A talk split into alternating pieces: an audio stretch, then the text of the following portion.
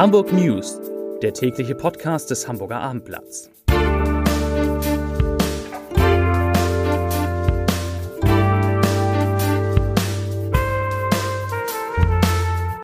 Herzlich willkommen, mein Name ist Stefan Steinlein.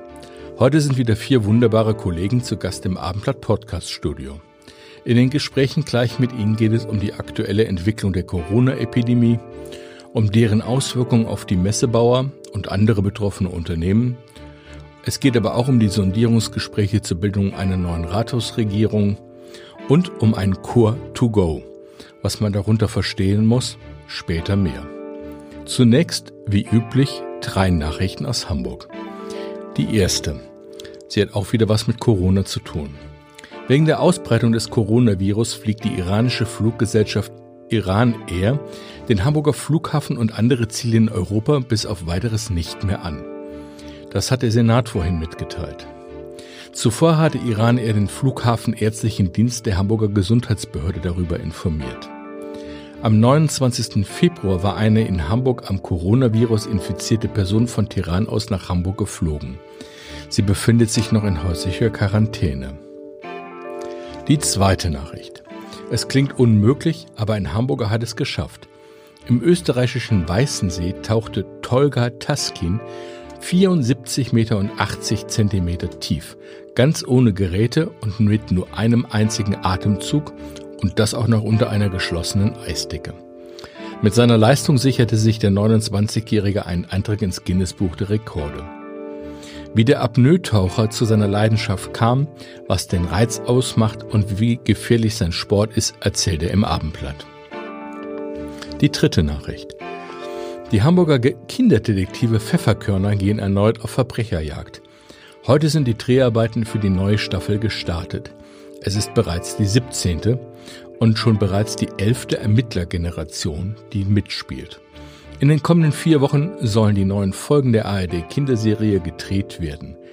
Darin müssen sich die Jugendlichen mit einer Geldfälscherbande auseinandersetzen und nach einem Anschlag auf das Miniatur Wunderland in der Hamburger Speicherstadt ermitteln. Jetzt komme ich zu meinen Gästen. Ja, jetzt kommen wir zu den Gästen.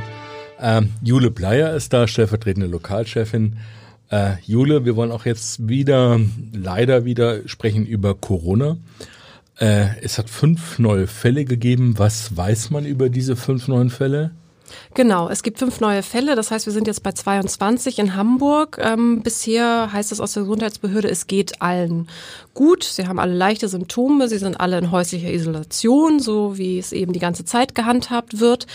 Und ähm, es gibt einen Fall, da ähm, ist es eine Kontaktperson eines bereits isolierten Erkrankten.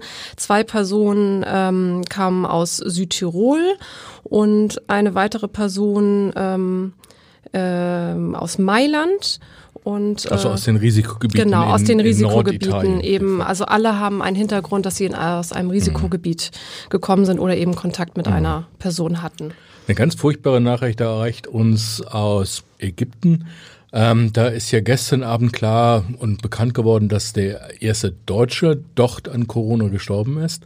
Jetzt hat sich heute im Laufe des Vormittags herausgestellt, dieser erste deutsche Corona-Tote ist ein Hamburger. Was weißt du, was wissen wir über diesen Mann, über diesen Hintergrund dieses Mannes auch?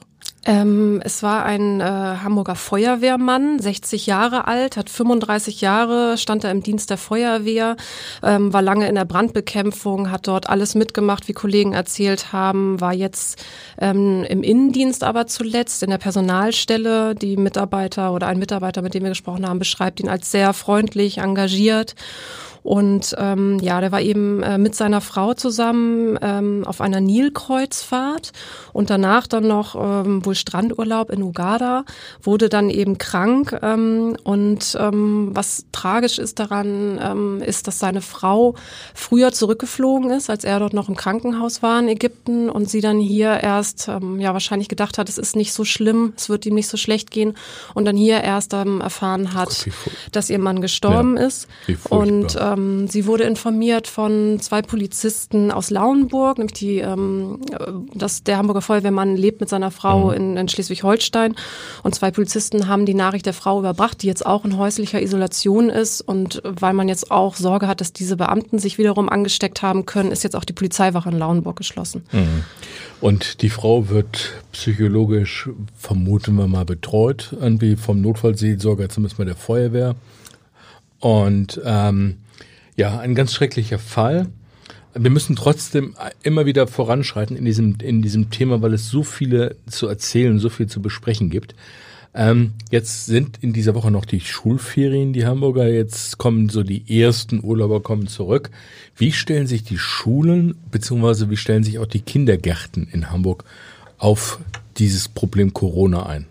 Die Schulen haben noch nicht endgültig ähm, eine Entscheidung getroffen oder ähm, warten war auch noch auf eine endgültige Entscheidung der Gesundheitsbehörde. Ähm, sie gehen davon aus, dass es jetzt in den nächsten Tagen eine Entscheidung gibt.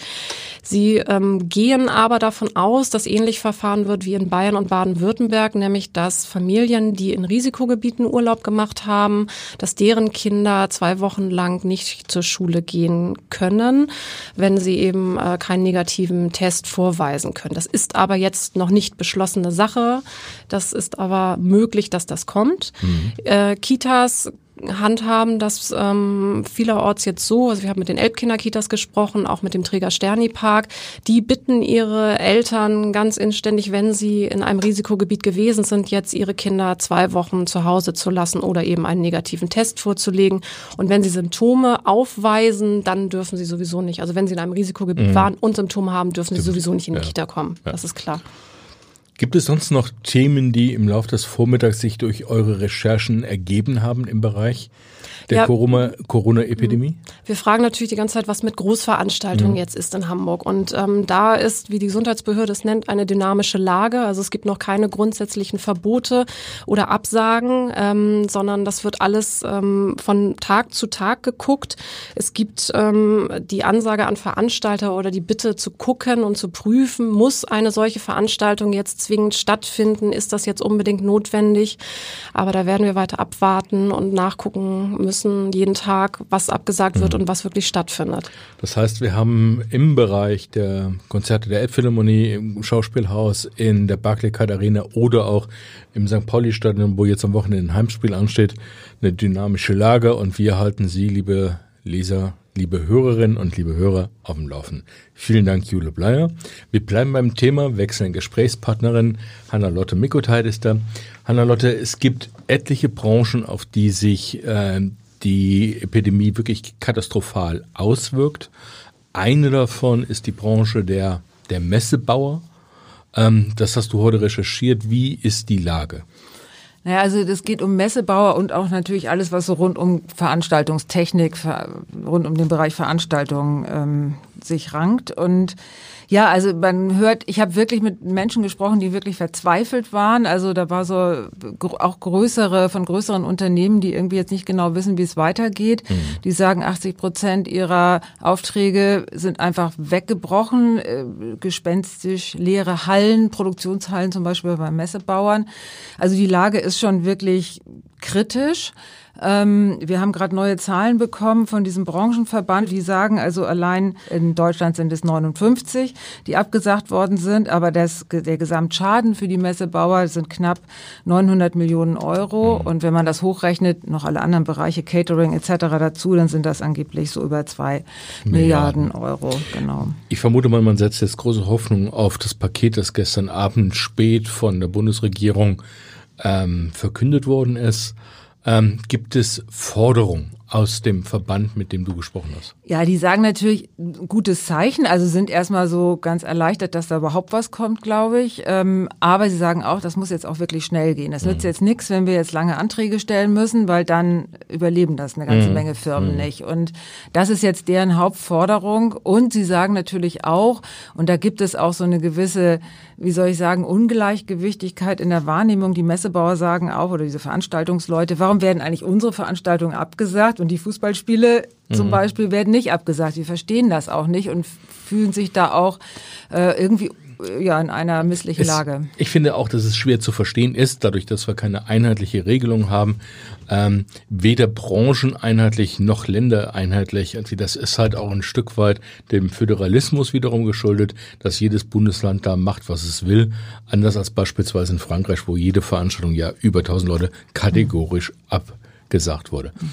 Vielen Dank, Hanna Lotte. Ähm, jetzt kommen wir zu meinem Kollegen Marc Hasse. Ja, Marc, du warst heute Morgen äh, im Kurt-Schumacher-Haus der SPD. Dort hat verhandelt äh, Peter Tschentscher mit Melanie Leonard und Dirk Hinschaff, also die Spitzen von Partei und von Fraktion, mit der CDU. Ähm, verhandelt heißt, es wurde sondiert. Ähm, was muss man sich unter Sondierung eigentlich vorstellen? Sind das so Vorverhandlungen? Ja, Vorverhandlungen. Äh, Kienchef hat das im Vorfeld deutlich gemacht, äh, ob die CDU ähm, bei bestimmten Themen überhaupt ein verlässlicher Partner ist, wie er sich ausdrückte. Denn es gibt Gemeinsamkeiten zwischen SPD und CDU, das war vorher schon klar, das ist auch jetzt nochmal deutlich gemacht worden. Bitte ein, zwei Beispiele, wo hat man eine gemeinsame Linie? Also Peter Tschentscher, der Bürgermeister, sagte heute, ähm, große Gemeinsamkeiten gäbe es in der Wirtschafts- und Finanzpolitik und mhm. bei der inneren Sicherheit.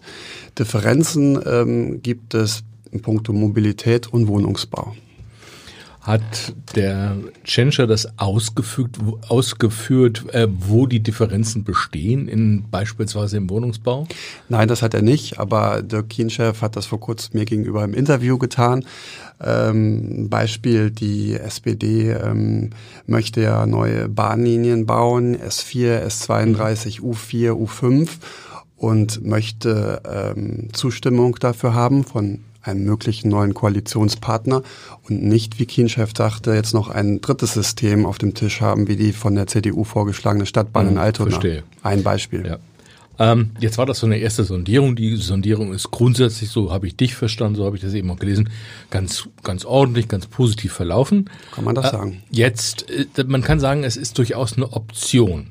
Äh, wahrscheinlich eine Option, um sich den eigentlichen Wunschpartner, die Grünen, etwas angenehmer hinlegen zu können? Oder äh, wie würdest das, du das? Ja, das ist naheliegend, dass man das als Zeichen an die Grünen versteht, nicht übermütig zu werden. Auch das sagte Kienchef vor kurzem äh, sehr deutlich. Es sei ja klar, dass die Grünen wegen ihres tollen Wahlergebnisses, sie hatten ja ihre, ihr Ergebnis von 2015 fast verdoppelt auf 24,2, dass sie nun mehr Verantwortung bekommen können. Aber mit Blick auf Personalfragen, also zusätzliche Posten im Senat, sollten sie sich so wörtlich nicht überschätzen.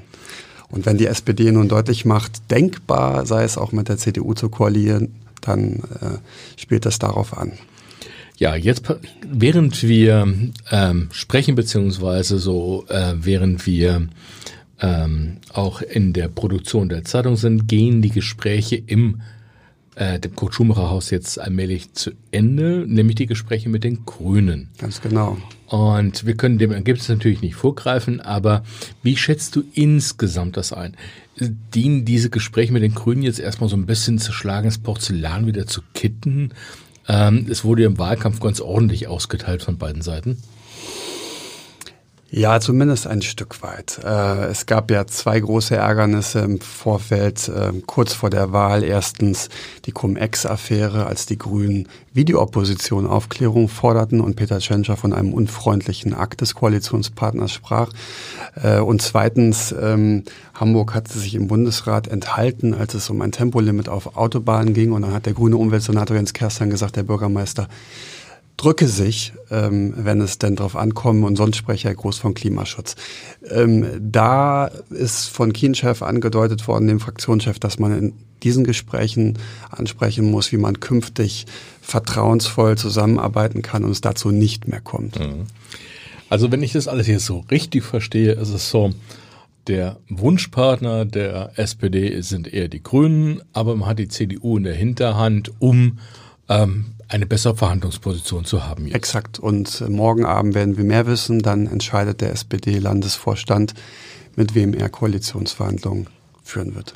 Wir sind gespannt. Vielen Dank, Marc Hasse. Jetzt zu einem völlig anderen Thema. Ähm, ich kenne Kaffee to go, ich kenne andere Sachen to go, aber ich habe noch nie was von einem Chor to go gehört. Dieses äh, Modell stellt uns jetzt Stefan Reckziegel vor. Was ist ein Core to go? Es ist das neue Projekt von Jan-Christoph Scheibe. Man kennt ihn in Hamburg als Multikünstler, Chorleiter, Komponist, Comedian, Schauspieler. Was hat er nicht alles schon gemacht? Ein Tausendsasser. Und er ist bekannt geworden auch durch den Heaven Can Wait Chor, einem Chor, dem ja nur Menschen über 70 angehören. Und äh, das Kuriose ist, Scheibe hat mir just heute Mittag erzählt, dass es so viele Nachfragen gab. Herr Scheibe, wir möchten auch mal mit Ihnen singen. Aber sind aber, noch nicht alt genug. Genau, wir sind noch nicht 70. Und das ja. war für ihn der Anstoß, jetzt Core to Go ins Leben zu rufen. Wiederum im St. Pauli Theater. Und äh, es geht darum, dass Zuschauer natürlich erst in den Theatersaal kommen, aber Scheibe will sie anleiten zum Singen. Das heißt, äh, die geh, kaufe mir ein Ticket, ich gehe hin, ich kann mitsingen und folgt dem Ganzen dann etwas. Ich gehe dann nach Hause und singe vor mich hin oder ähm, macht der Chor denn in irgendeiner Form weiter? Ja, es, beides ist möglich. Also, aber erstmal will Scheibe auch Stimmbildung mit den Zuschauern machen und wirklich äh, hat ein bestimmtes Repertoire. Die Beatles sind dabei, natürlich auch äh, Pop- und Rockklassiker. Aber er will sozusagen die Besucher anleiten und tatsächlich auch äh, Stimmgruppen gründen. Also ich wäre wahrscheinlich Bass, Stefan Steinlein wahrscheinlich Bariton. Und äh, dann soll es sich im Laufe des äh, Vormittags, ist eine Matinee, ergeben, dass also wirklich ein gemeinsames Singen stattfindet. Und diese Termine sind offenbar so beliebt, dass sie jetzt an diesem Sonntag, dem 15. März, beginnen. Aber es wird in jedem Fall zwei weitere Sonntagstermine vor der Sommerpause geben.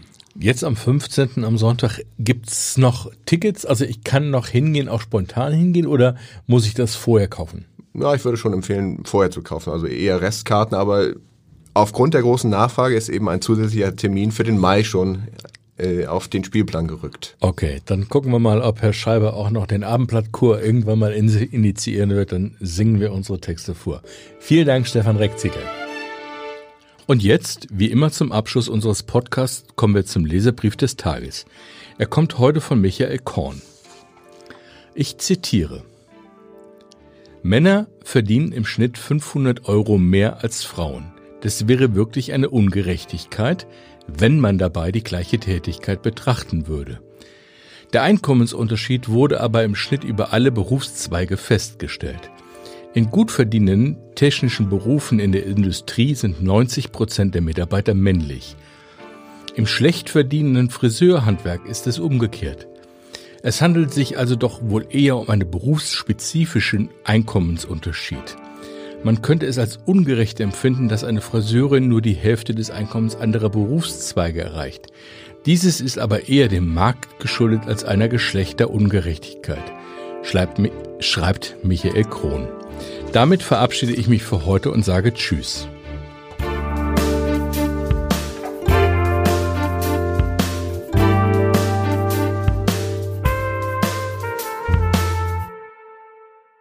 Weitere Podcasts vom Hamburger Abendblatt finden Sie auf abendblatt.de slash podcast.